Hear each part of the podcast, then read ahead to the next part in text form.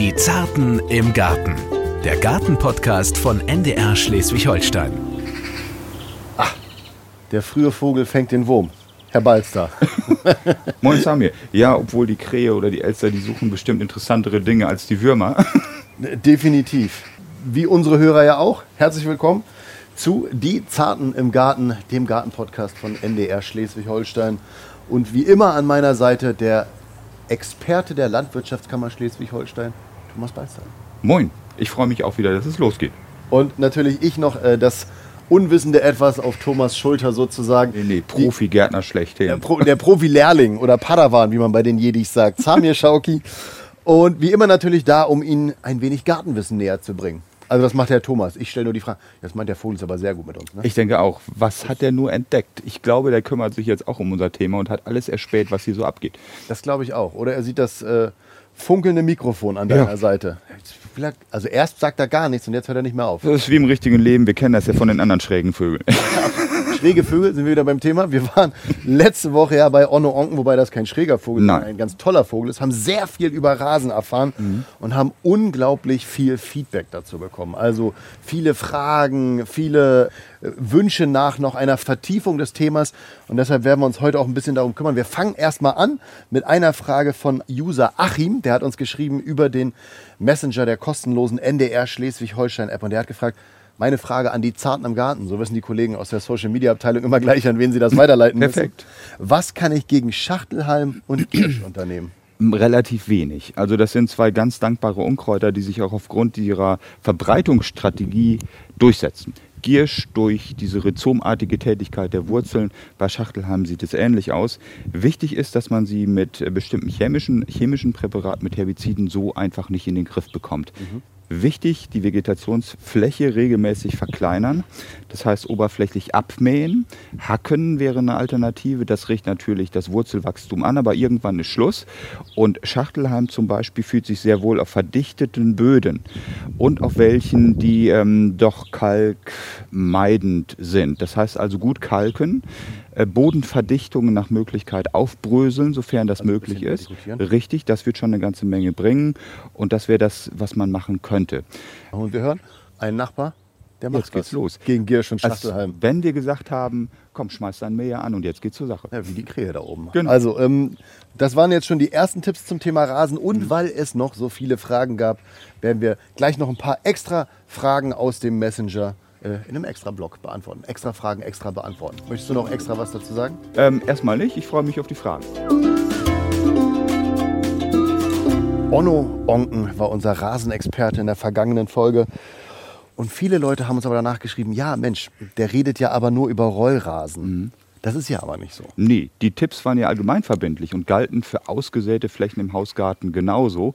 Und sie beziehen sich natürlich nicht nur auf Rollrasen, sondern auf alles andere auch. was er erzählt hat, ne? also zum Beispiel, wann gieße ich den Rasen? Dass ich nicht den Rasensprenger anmache und ein bisschen Pitcher, sondern lieber ausgiebig gießen einmal die Woche. Das ist ein Tipp, den kann jeder bei sich zu Hause im Garten umsetzen. Und, du siehst es hier, wo du gewesen bist, richten sich die Halme nicht wieder auf. Also ein Zeichen dafür, wo ich gewesen bin, natürlich genauso wenig. Du bist ja viel leichter als ich, Ja, als. Leichtgewicht. Aber da merkst du auch einfach, jetzt wird Zeit, durchdringend zu wässern, weil die Bodenfeuchtigkeit nicht mehr vorhanden ist. Also alles Tipps, die man sich gut, einfach merken kann und die auch wichtig sind. Um es kurz nochmal aufzugreifen, das war dieser Tipp, dass man rüberläuft und schaut, ob der Rasen sich nach 10 Sekunden Richtig. wieder aufgerichtet hat.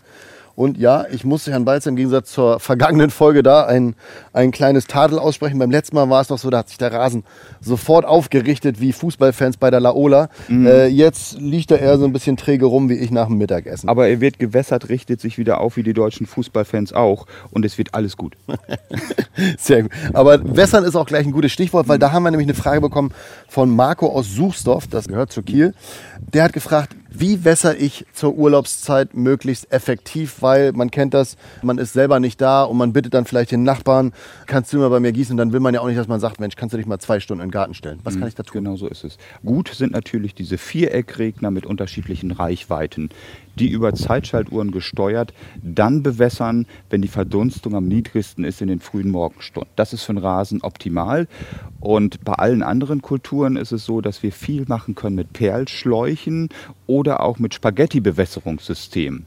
Also das sind welche, so ähnlich, nur dass keine Bollo durch die Schläuche fließt, sondern Wasser. Und die gab es neulich auch beim Discounter zum Beispiel zu kaufen. Ähm, Im Gartenfachhandel gibt es die auch. Das heißt, man hat einen Wassertank, von da aus geht ein Schlauchsystem mit Tröpfchenbewässerung über kleine Zuleitungen zu den Töpfen mit den Pflanzen, die man bewässern möchte. Das geht auch über Zeitschaltuhren, die man steuern kann. Und wenn man dann Kübelpflanzen, ich gucke gerade auf meine, zusammenstellt, mhm. möglichst zur Urlaubszeit in schattigen Bereichen und die Uhr so einstellt, dass zu bestimmten Zeiten kontinuierlich die Wasserversorgung sichergestellt ist, kann man über zwei, drei Wochen mit diesem Wasserreservoir gut klarkommen. Das ist für Kübelpflanzen optimal. Ansonsten daran denken, dass man nach Möglichkeit keine zu kleinen Pflanzgefäße wählt, sondern viele Pflanzen lieber in großen Einheiten zusammenstellt und einpflanzt und gutes Kultursubstrat verwendet, was pufferungsfähig ist. Das heißt, was äh, mit den Temperaturunterschieden und ähm, auch mit Bewässerungen gut klarkommt, vor Austrocknung schützt. Und wenn man daran denkt, dann überleben die Pflanzen auch die Sommerzeit sehr gut. Gleich die nächste Frage.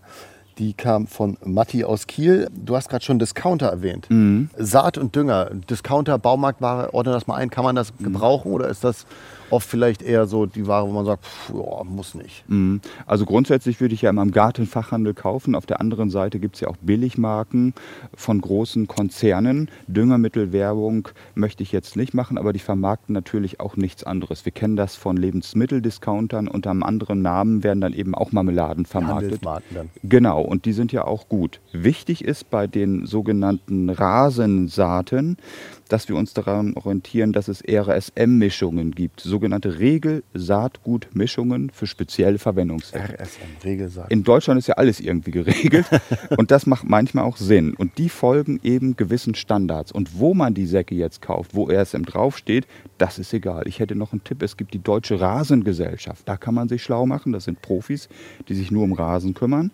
Und ähm, ich würde vorschlagen RSM 2, das ist ein Gebrauchs- und Universalrasen, den es überall zu kaufen gibt. Und RSM 8, so nennt sich das, das ist eine sogenannte Biotopmischung, ein Kräuterrasen, eine Alternative zu klassischen Rasen, die sich oder Rasensaatgutmischungen, die sich auf ähm, leichten Standorten sehr wohl fühlen. Da sind Heidenelken, Saatgutmaterialien ähm, drin, Braunelle, Feldthymian, Gänseblümchen. Das für magere Standorte etwas als Alternative zur klassischen Rasenfläche. Und zum Thema Düngung. Wichtig ist, dass man zweimal im Jahr mindestens düngt auf normalen Rasenflächen mit Langzeitdünger, mit Sofort- und Langzeitwirkung. Mhm. Wo man den Dünger kauft, ist letztendlich egal. Hauptsache, er erfüllt Mindestanforderungen. Das heißt also, er muss sofort etwas liefern, das sind mineralische Dünger, und er gibt seine Nährstoffgehalte aber auch über einen langen Zeitraum ab. Das ist die organische Variante. Also sprich zum Beispiel getrockneter Rinderdunk, der erst von den Mikroorganismen im Boden umgewandelt werden muss in pflanzenverfügbare Nährstoffe. Und so eine Mischung, so eine Komponente ist wichtig. Die wird einmal Mitte April ausgebracht, dann nochmal im Juli. Und der Rasen sollte auf jeden Fall nochmal im Herbst Kalium betont ernährt werden indem man zum Beispiel Patentkali ausbringt. Wie viel ist abhängig von den Bodenproben. Man sollte ja vorher den Boden untersuchen, um zu wissen, was ist an Nährstoffen drin, wie ist der Säuregrad des Bodens. Und davon hängt dann wirklich die Menge ab, die man ausbringt. Fertig. Das hatte äh, Onno ja auch gesagt, den Boden mhm. untersuchen, genauso wie Pflanzen im Herbst, hat er uns ja auch ans, ans Herz gelegt, zumindest in Schleswig-Holstein bei unseren Witterungsbedingungen. Damit ist dieser Teil beantwortet. Dann gab es noch mal zwei Fragen von Katharina. Frage Nummer eins, muss ich vertikutieren? Ähm, es ist sinnvoll, dies spätestens nach zwei, drei Jahren zu tun, weil der Rasen ja auch verfilzt. Gerade dann, wenn man Mulch mäht und Rasenbestandteile liegen bleiben, äh, dann hat man eine Verfilzung. Um, um die Verfilzung aufzulockern, rauszunehmen, ist das Vertikutieren spätestens nach zwei, drei Jahren sinnvoll. Ansonsten muss das nicht jedes Jahr der Fall sein. Und die zweite Frage von ihr war, was mache ich bei Unkräutern und wie sieht ökologisch sinnvoller Rasen aus? Mhm, ich fange mit dem letzten Teil einfach mal an. Ich habe ja eben schon mal angesprochen, diese Kräuterrasenmischungen. Das sind einfach auch Mischungen, die unserer Tierwelt was bieten, primär den Insekten. Da haben wir angesprochen, ähm, neben dem Feldthymian und dem Gänseblümchen die Braunelle und die Heidenelke, da sind auch Löwenzahne mit drin. Also auch andere, die dann aufgrund ihrer Blüte Insekten anlocken. Hier sieht man zum Beispiel auch, das ist ja kein topgepflegter Rasen. Hier haben auch Klee und andere Pflanzen eine Chance. Auch weil hier der Hase manchmal drauf sitzt und was zum Naschen haben muss. Also das Kaninchen. würde sagen, Greenkeeper in Wimbledon wird das nicht mehr. Nein, aber das ist in Ordnung und stellt eine Alternative zum normalen Rasen dar. Und ansonsten muss man einfach sagen, wie kriegt man Unkräuter in den Griff? Einfach, indem man sie, äh, wenn möglich, frühzeitig aussticht. Klee zum Beispiel mag es gar nicht, wenn die Rasenfläche gut mit Nährstoffen versorgt ist, dann geht das Kleewachstum zurück. Schachtelhalm mag das nicht, wenn der Boden, wenn Bodenverdichtung aufgelockert werden durch Erifizieren und Vertikutieren und durch Kalkung. Und ansonsten, wenn man das mit seinem ökologischen Gewissen vereinbaren kann, gibt es auch spezielle Rasen-Unkrautvernichtungsmittel, die man einsetzen kann. Die helfen nur gegen bestimmte Unkräuter, verschonen den Rasen aber und führen auch dazu, dass man nachhaltig eine Rasenfläche hat, die unkrautfrei ist. Ich glaube, dann haben wir jetzt die meisten Fragen, die noch im Nachgang kamen, beantwortet. Ansonsten haben Sie natürlich immer die Möglichkeit, so wie die User, die wir jetzt gerade äh, beantwortet haben, uns über den kostenlosen Messenger der NDR Schleswig-Holstein-App zu schreiben. Da einfach sagen, Mensch, hier die Zarten im Garten, könnten die mir nochmal die Frage beantworten.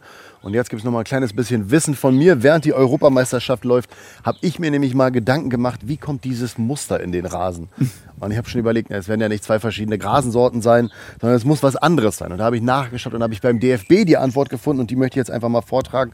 Experten wie du wissen es natürlich. Das Geheimnis liegt nämlich in der Art des Mähens. Wie gesagt, die Antwort kommt vom DFB, als auch beim Rasenmäher selbst. Die speziellen Geräte drücken das Gras nach dem Mähen mit Hilfe von Walzen platt und zwar in die Richtung, in die der Rasenmäher fährt. Und das geht dann immer eine Bahn hin, andere Bahn zurück. Hin, zurück, hin, zurück. Und deshalb haben wir diese Linien und ab und zu gibt es ja auch Vierecke, das ist dann, wenn noch längst in die Richtung gemäht wird. So kommt es dazu, dass man quasi eine dunkle und eine helle Seite auf dem Spielfeld sieht. Super. Sieht ja auch toll aus, optisch hervorragend. Und hilft ja auch das ein oder andere Mal zur Entscheidung, damit nicht immer der VAR eingreifen muss. Auch den blinden Fußballspielern hilft das mal weiter. So, und jetzt wollen wir wieder nach vorne blicken. Ähm, Thema heute Stecklingsvermehrung und damit fangen wir dann gleich an, nach diesem sehr ausgiebigen Rückblick auf den Rasen.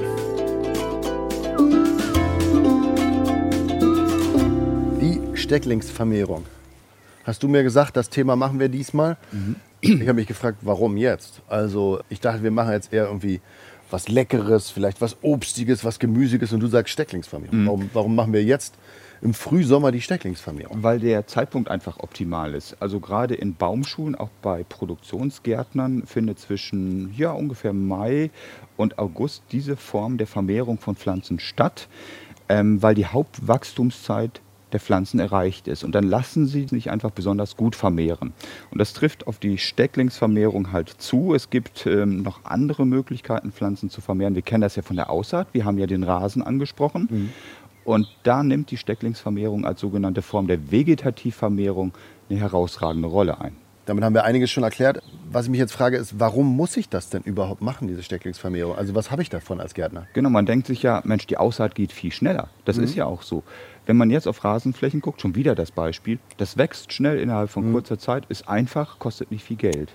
Und der Rest ist ja doch viel aufwendiger. Aber man darf einfach nicht vergessen, ähm, wenn man zum Beispiel eine tolle Pflanze im Nachbarsgarten entdeckt hat, die möchte man jetzt haben, eine ausgefallene Wildrosenart zum Beispiel, dann sagt man sich, wie kann ich die vermehren? Durch Aussaat ist ein bisschen schwer. Und grundsätzlich muss man ja sagen, dass bei der Aussaat, also bei der generativen Vermehrung, so nennen die Gärtner das, das Erbgut der Pflanzen ja neu gemischt wird. Wir sind ja auch im Prinzip ähm, eine Mischung aus elterlichem und mütterlichem Erbgut plus das der Generationen vorher. Und denk mal zum Beispiel dran, wenn wir einen Holsteiner Cox einen Apfel aussäen würden, dann wird er genetisch gesehen sozusagen wieder zurückspringen. Er spaltet sich auf nach den Mendelschen Regeln, aber man kann ihn nicht sozusagen sortenrein erhalten. Und wenn man ein exaktes genetisches Abbild erschaffen möchte, also das Klonen, Klon, ja. Hervorrufen möchte oder einfach eine Pflanze mit identischen Faktoren neu heranziehen möchte, dann geht das eben unter anderem durch die Stecklingsvermehrung. Es wäre so, als würde ich jetzt sagen, ich brauche noch einen Gartenexperten und ich schneide dir einen Arm ab und pflanze den ein. Ja, das wäre eine tolle Sache. Oder Ohrläppchen ist irgendwie weggegammelt, jetzt braucht man ein neues. Wenn das bei uns so einfach möglich wäre wie bei Pflanzen, wäre das eine tolle Sache. Aber Vorsicht, es geht eben nicht bei allen Pflanzen, aber bei relativ viel. Und ich glaube, du hast einen ganz wichtigen Punkt gar nicht unbedingt erwähnt, nämlich dass es sehr, sehr günstig ist. Richtig. Also, wer Man hat ja das Beispiel- Material schon da. Man kann ja quasi, wenn der Nachbar nicht hinguckt, kurz Ja. rübergehen und einmal Schnipp machen und schon hat man das Erbmaterial der schönen Rose. Richtig. Oder wenn man sagt, man möchte eine neue Hecke pflanzen, also Spiren. Oder man hat zum Beispiel einen Bodendecker wie Cotoneaster, der auch sehr gängig ist in unseren Gärten, dann ist es billig. Man kann selbst diese Pflanzen heranziehen. Es macht auch noch sehr viel Spaß, das darf man auch nicht vergessen. Und man betätigt sich gärtnerisch und tut oftmals bei bestimmten Pflanzen ja auch was Gutes für die Umwelt. Also von daher sind das ganz viele Faktoren, die wichtig sind. Aber ich finde, in erster Linie bei uns steht der Spaßfaktor im Vordergrund. Und weil das so einfach und gut möglich ist, wollen wir diesen Faktor auch besonders herausnehmen. Und ich glaube, was ja auch nicht zu vergessen ist, ist ja, ähm, dass man relativ schnell Erfolge sieht. So ist das. Ich habe hier jetzt mal etwas vorbereitet auf Neudeutsch. Das, ist nicht, die, ähm, nicht die Biolecksche Rotweinflasche. nee, obwohl jetzt passt auch besser so ein Weißwein. Das ist so eine Platte mit vielen kleinen Vertiefungen. Man nennt das Multitopfplatten, wo man also relativ ähm, viele Pflanzen auf wenig Fläche unterbringen kann. Die sind so zwei Zentimeter tief, zwei Zentimeter vom Durchmesser. Und da haben wir jetzt ähm, Stecklinge vor etwa vier Wochen reingesteckt von diesem Cotoneaster. Die sind so zwei Zentimeter lang und haben schon die ersten Wurzeln gebildet. Das kann man hier ganz gut erkennen. Die Erde, dieses Stecklingsubstrat, was da drin ist, brösel ich jetzt mal ein bisschen frei, diese Anzuchterde. Und da kann man sehen, dass sich schon kleine Wurzeln gebildet haben, da wo wir geschnitten haben. So fix geht das. Und dafür ist die Zeit jetzt ideal. Die Hauptwachstumszeit führt dazu, dass diese Pflanzen, diese Babypflanzen kann man sagen, schnell Wurzeln bilden. Das hast du jetzt schon vorbereitet, darüber schnacken wir gleich, Mhm. was man dafür braucht. Als nächstes machen wir gleich mal ein Take, wo du erstmal erklärt, was man wann teilt. Mhm. Es gibt ja, man kann ja nicht einfach von jeder Pflanze was abschneiden und einpflanzen. Es gibt ja auch Sachen, die man beachten muss und darüber schnacken wir gleich. Es ist günstig, es ist gut und man hat schnell ein Erfolgserlebnis, wenn man Stecklinge vermehrt. Jetzt fragt man sich aber, was kann man machen? Also den Arm abschneiden kann man beim Balzer nicht, das haben wir ja schon gelernt. Bei der Rose könnte es klappen. Bei welchen Pflanzen mache ich das denn wie? Also man kann Gehölze, Stauden, Balkon, Zimmerpflanzen durch Stecklinge vermehren. Als Beispiel jetzt unempfindliche, robuste Ziergehölze wie Zierjohannisbeeren, Deutzien, Kolquizien, ähm, Zitronenthymian, Minze. Fällt mir ein aus dem Kräuterbereich, Halbsträucher wie Lavendel kann man wunderbar vermehren. Und all das, was wir aus dem Staudenbereich sonst vielleicht durch Teilung kennen, wo man mit dem Spaten aus einer Pflanze vier neue macht, das geht natürlich auch, aber lieber zum Frühling hin.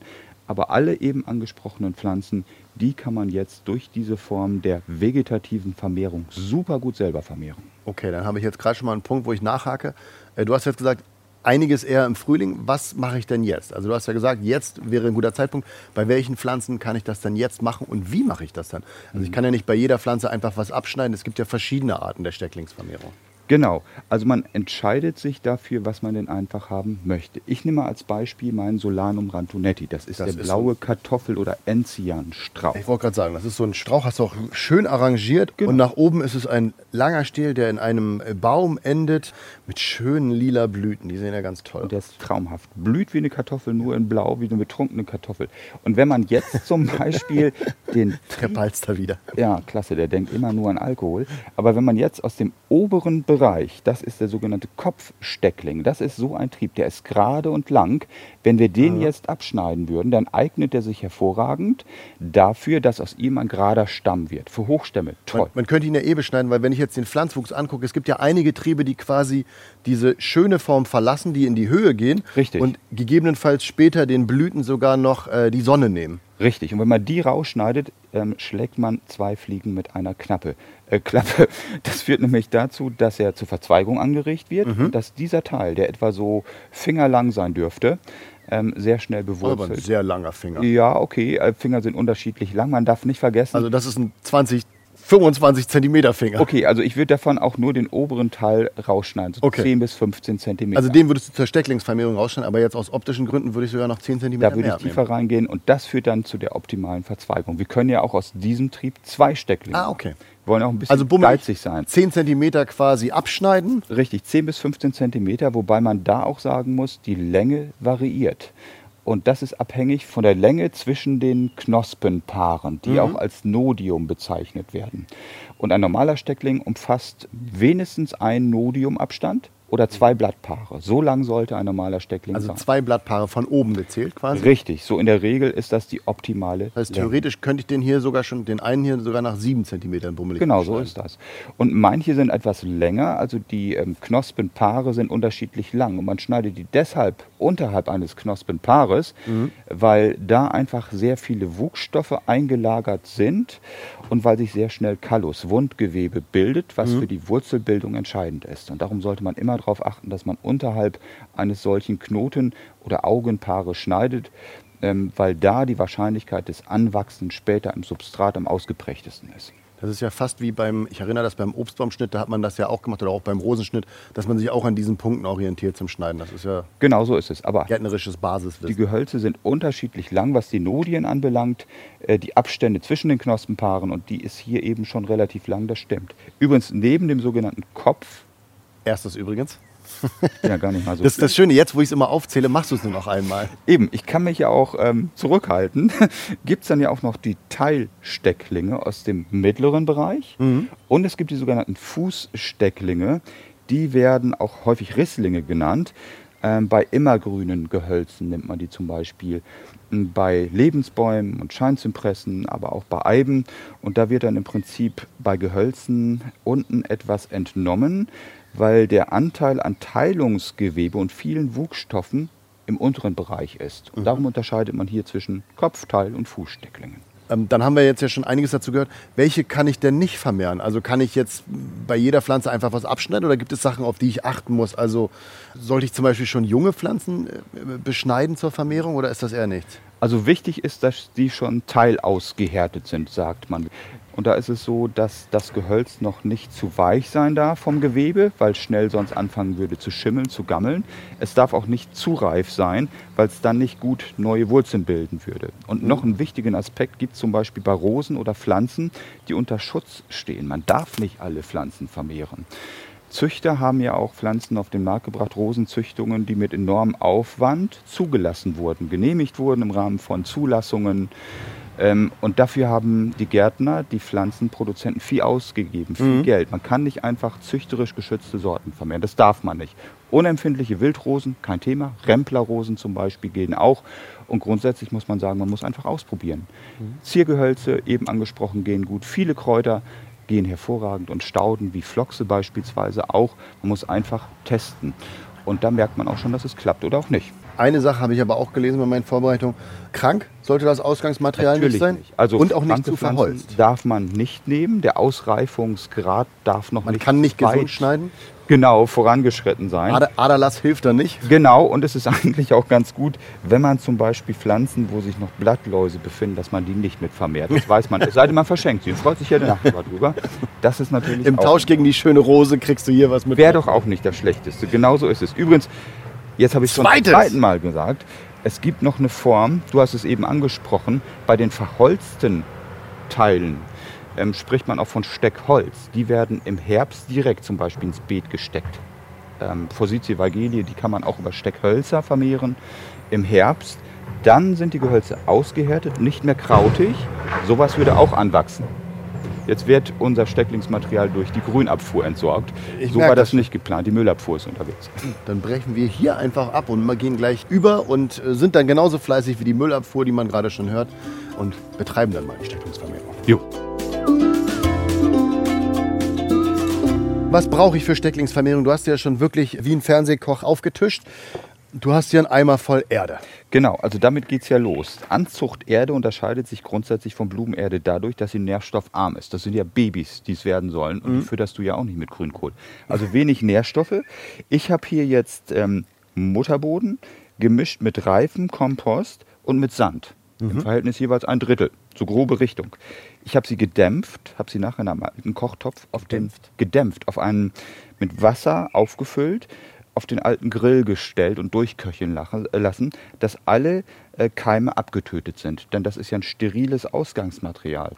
Und wenn jetzt junge Babys sozusagen mit den neuen Wurzeln, die sie ja erstmal bilden sollen, so in die Erde kommen, dann brauchen die eben so ein klinisch reines, in Anführungsstrichen, Substrat. Darauf muss geachtet werden. Ansonsten kauft man die fertig im Fachhandel, das geht auch. Baby legst ja auch nicht in eine Schmutzpfütze. Besser ist es. Und wir wollen ja auch, dass es wächst. Ähm, Ich bin jetzt wieder bei den Pflanzen, so sollte man verfahren. Dann habe ich hier noch eine sogenannte Multitopfplatte. Also Schreib das mal, das ist bummelig, ja, 50 Zentimeter lang, Genau. äh, 25 Zentimeter hoch äh, oder breit. Äh, und dann sind das so, ja, daumendicke Löcher da drin, die bummelig, ja, ja, drei Zentimeter tief sind. Im Prinzip so passend für einen Eiswürfel oder für einen Fingerhut. Richtig. Und da passt jeweils ein, naja, manchmal auch zwei von kleinen Stecklingen rein. Wohlgemerkt, so ein Cotoneaster, so ein Bodendecker umfasst vielleicht eine Länge von zwei Zentimeter. Große Gehölze, dafür haben wir Töpfe bereitgelegt. Die sind ja auch zwischen 10 und 15 Zentimeter lang. Die brauchen mehr Platz. Die kommen dann in solche Töpfe rein. Und äh, da muss man einfach darauf achten, wie groß sind die Pflanzen, die man vermehren möchte. Sowas gibt es im Fachhandel zu kaufen. Töpfe kann man sammeln, auch überall kaufen. Oder was auch gut ist, ich habe hier noch bestimmte Recycling-Töpfe. Wenn die Pflanze eingewurzelt ist, kann man den Steckling mit jungen Wurzeln direkt ins Freiland topfen. Ja, das sieht so Auch ein bisschen aus wie so ein Eierkarton. Genau. Dann haben wir hier schon eine Gießkanne vorbereitet. Stimmt. Das Ganze muss natürlich erstmal schön gewässert werden, bevor wir stecken. Und das mache ich jetzt einfach mal. Also Aber die Erde vor den Stecklingen schon. messen, richtig, das äh, darf auch nicht verdichtet sein. Wir drücken die Erde nur leicht Ja, die an. rechte. Genau, das sackt in sich zusammen. Gegebenenfalls wird noch mal leicht aufgefüllt. Aber wir wollen ja keine verdichtete Erde Ja. haben. Müssen wir beim Wasser auf irgendwas achten? Äh, Das sollte nach Möglichkeit auch schönes, warmes, nicht zu kaltes Wasser sein.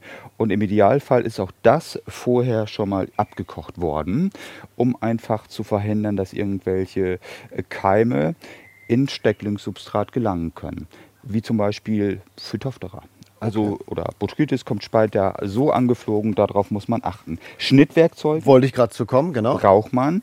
Die habe ich natürlich auch vorher ordnungsgemäß gereinigt mit Desinfektionsmittel behandelten Schere. Und, was auch ganz wichtig ist, ein Messer. Das kann auch ein scharfes Küchenmesser sein. Ich habe hier ein spezielles ähm, Stecklingsmesser. Das nehmen wir nämlich, um Quetschungen zu vermeiden. Bisschen aus wie so ein Rasiermesser. Äh, Genau, wir können es ja gleich mal ausprobieren. Ist auch ganz scharf, das muss es natürlich sowieso Ich wusste sein. auch nicht, dass du sowas in der Tasche hast. Jetzt hast Ja, du, so ein das Messer in der. Tasche ist manchmal ganz wichtig. Für den glatten Schnitt bei empfindlichen Pflanzen, wie bei Kräutern oder auch bei ja, ganz empfindlichen, krautigen Pflanzen, wo wir sonst Quetschungen durch die Schere hätten. Dann sehe ich noch, du hast äh, Gefrierbeutel hier liegen. Genau, wir wollen ja so ein kleines Gewächshaus basteln, weil die Luftfeuchtigkeit ist wichtig. Der Gärtner spricht von gespannter Luft. Das heißt also, wir basteln uns ein Mini-Gewächshaus. Wir ziehen diesen Gefriergutbeutel später über den mit Stecklingen äh, versehenen Topf, um dann einfach ein Mikroklima äh, zu haben. Und diese gespannte Luft bewirkt sozusagen den schnellen Bewurzelungsfortgang oder Fortschritt. Man muss nur zwischendurch mal lüften, jeden Tag mal die Tüte abziehen, um zu vermeiden, dass es zu einer Schimmelbildung kommt. Das passiert sehr schnell. Alternativ geht da auch, habe ich im Internet gesehen, zum Beispiel der Flaschenhals von einer PET-Flasche. Geht auch. Und dann kann man ja oben auch kurz den Schraubverschluss öffnen. So ist es, wobei man auch solche unempfindlichen Gehölze einfach so aufstellen kann, regelmäßig feucht halten, Vordach ähm, oder unter so eine durchsichtige Decke kann man sie auch stellen von so einem Dachüberstand. Das geht sehr gut. Ähm, eins muss man dazu noch sagen, wenn man steckt, es gibt auch sogenannte Bewurzelungspulver in den Profibereichen. Da werden die reingesteckt. Das ist ein Phytohormon, ein Pflanzenhormon, was die Kallusbildung, die Wundgewebsbildung beschleunigen soll. Im Haus- und Kleingartenbereich ist das sehr unüblich, dass man das benutzt. Viele Mittel haben auch nur im Profibereich eine sogenannte Zulassung. Und unempfindliche Gehölze wachsen auch ohne großartige Vorbehandlung. Perfekt. Und wie man das macht, also wie man jetzt tatsächlich schneidet, das besprechen wir im nächsten Take. So, wir laufen im Balzerischen Garten einmal nach vorne, denn du hast schon gesagt, wir werden das jetzt anhand von verschiedenen Pflanzen machen. Genau. Und ganz gewiefte äh, Fans deines Garten werden sich vielleicht noch daran erinnern, dass wir vor ein, zwei Jahren mal Rosenschnitt bei dir gemacht haben. Und genau dahin sind wir jetzt wieder gegangen. Zu deinen englischen Rosen sind das, glaube ich. Ne? Genau so ist es. Aber das ist eine unbekannte alte sogenannte Kletterrose, Rämplerrose, wo man nicht weiß, welche Sorte das ist. Sie ist aber nicht geschützt, sodass man sie selber vermehren kann. Okay. Also Hattest du auch schon erwähnt. Genau, so darf man. Und da schneide ich jetzt einfach diesen Trieb. Du merkst es, oben ist sie schon sehr weich. Ja. Unten beginnt dieser Verholzungsprozess. Und dieser Trieb ist jetzt so ungefähr 60 Zentimeter lang. Und daraus, Nein, den schneidest du doch nicht ab. doch, den schneide ich auf, weil wir können aus diesem Trieb vier Stecklinge schneiden. Okay, ich hatte jetzt Angst, dass wir da irgendwie jetzt für 10 cm, also Nee, wirklich 60, 70 cm abgeschnitten. Und während wir jetzt gehen, kann man auch ganz gut sehen, dass der Abstand der Knospenpaare Sehr weit ist. sehr weit ist. Und, Und du hast gesagt zwei. Genau, beziehungsweise bei langen nur ein Blattpaar. Also eins, Richtig. zwei, drei, boah, Knapp vier. Die schneiden wir da raus. Oben ist es ein bisschen leicht äh, weich noch. Das wird uns weggammeln. Und von daher schneiden wir diesen jungen Trieb einfach mal raus.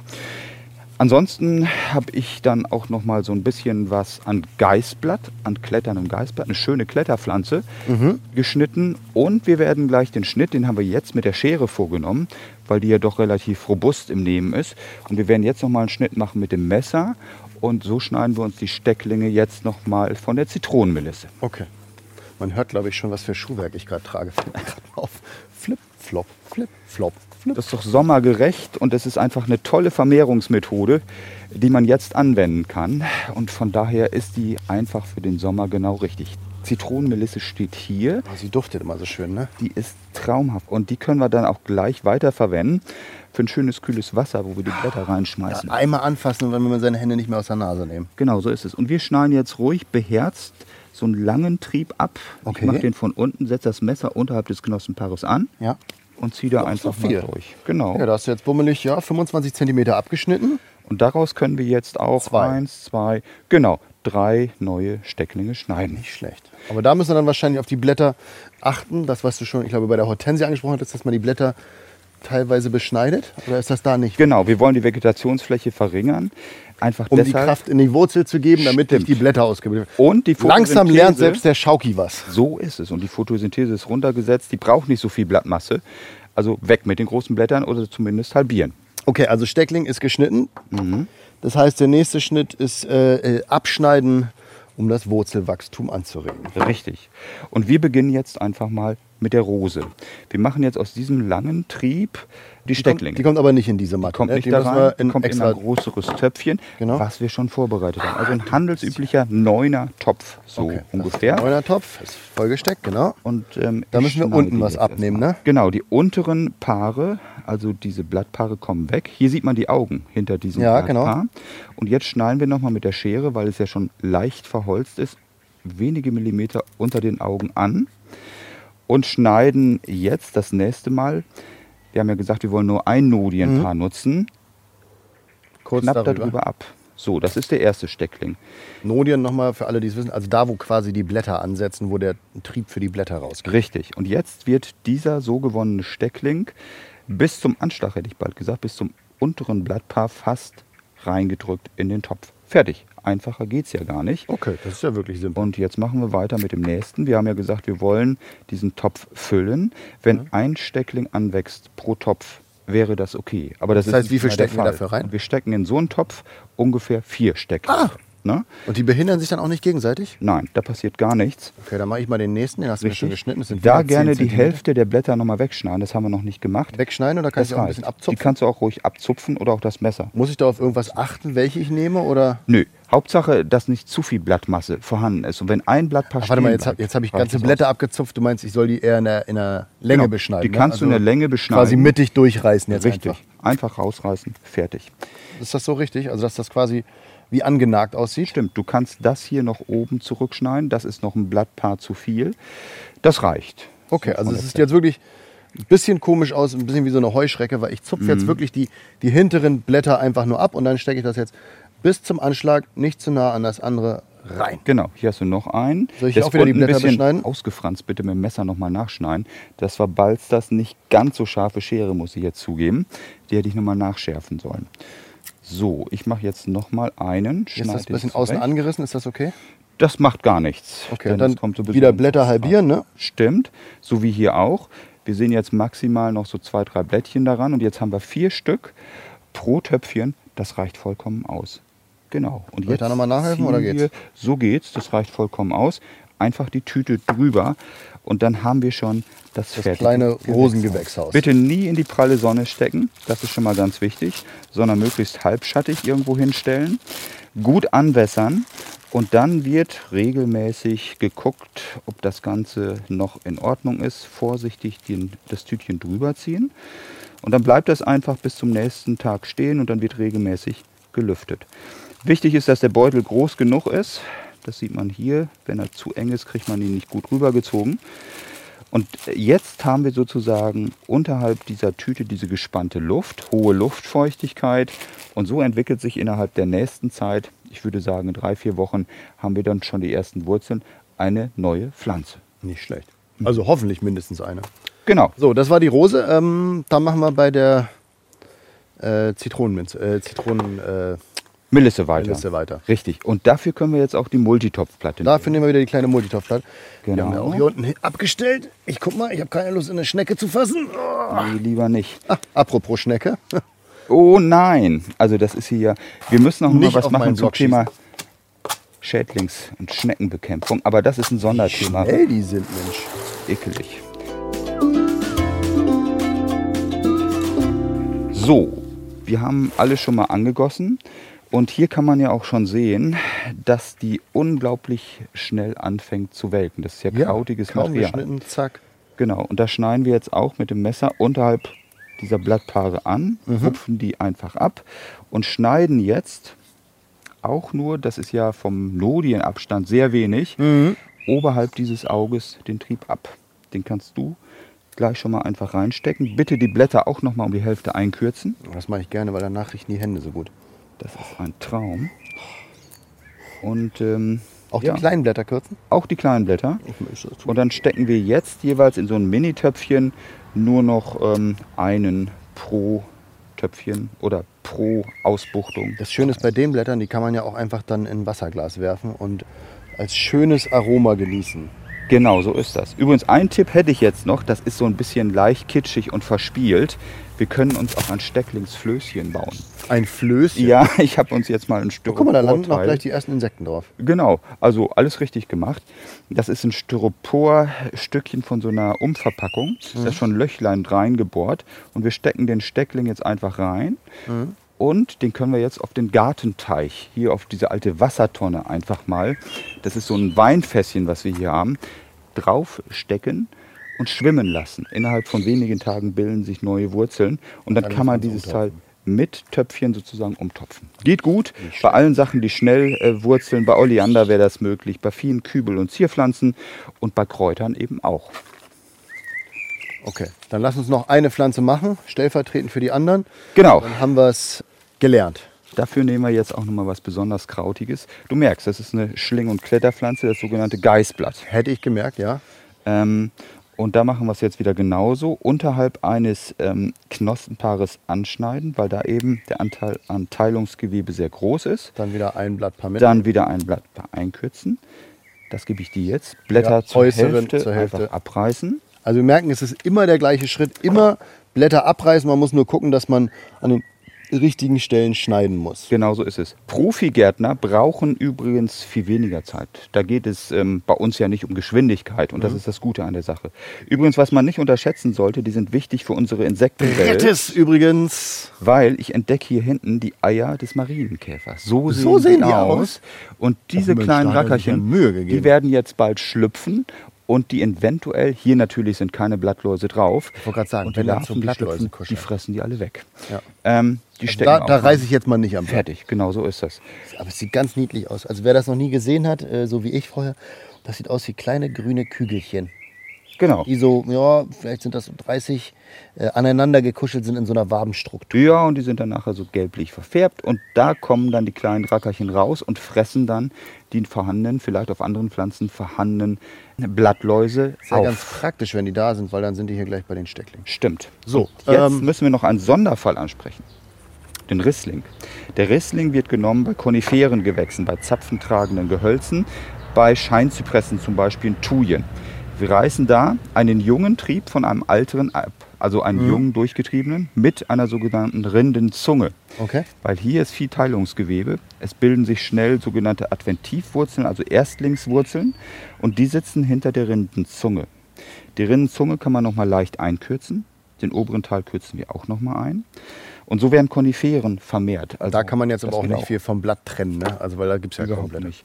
Und du merkst, sie sind nicht länger als drei bis vier Ich Zentimeter. wollte gerade sagen, das ist fingerlang. Das ist Genau jetzt mal so fingerlang. Und die drücken wir dann auch einfach ins Substrat. Fertig. Die Und brauchen kommt, der übrigens unterste länger. Trieb kommt aber auch rein in, in die Erde. Genau.